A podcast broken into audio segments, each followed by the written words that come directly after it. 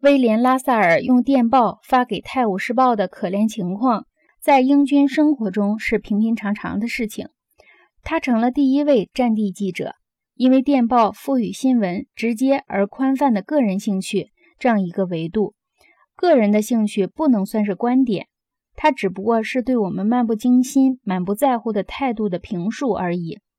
然而，经过一百多年的电讯报道以后，竟然没有人看清人的兴趣是直接介入新闻的电子式的或深刻的维度。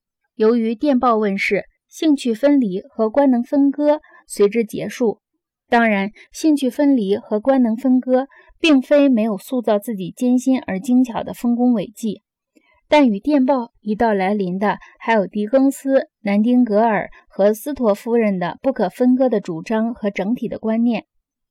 电力媒介使弱者和受苦人发出了强大的呼声，扫荡了官僚主义的专门分工，扫荡了受说明书束缚的思想职能的描写。简而言之，人的兴趣。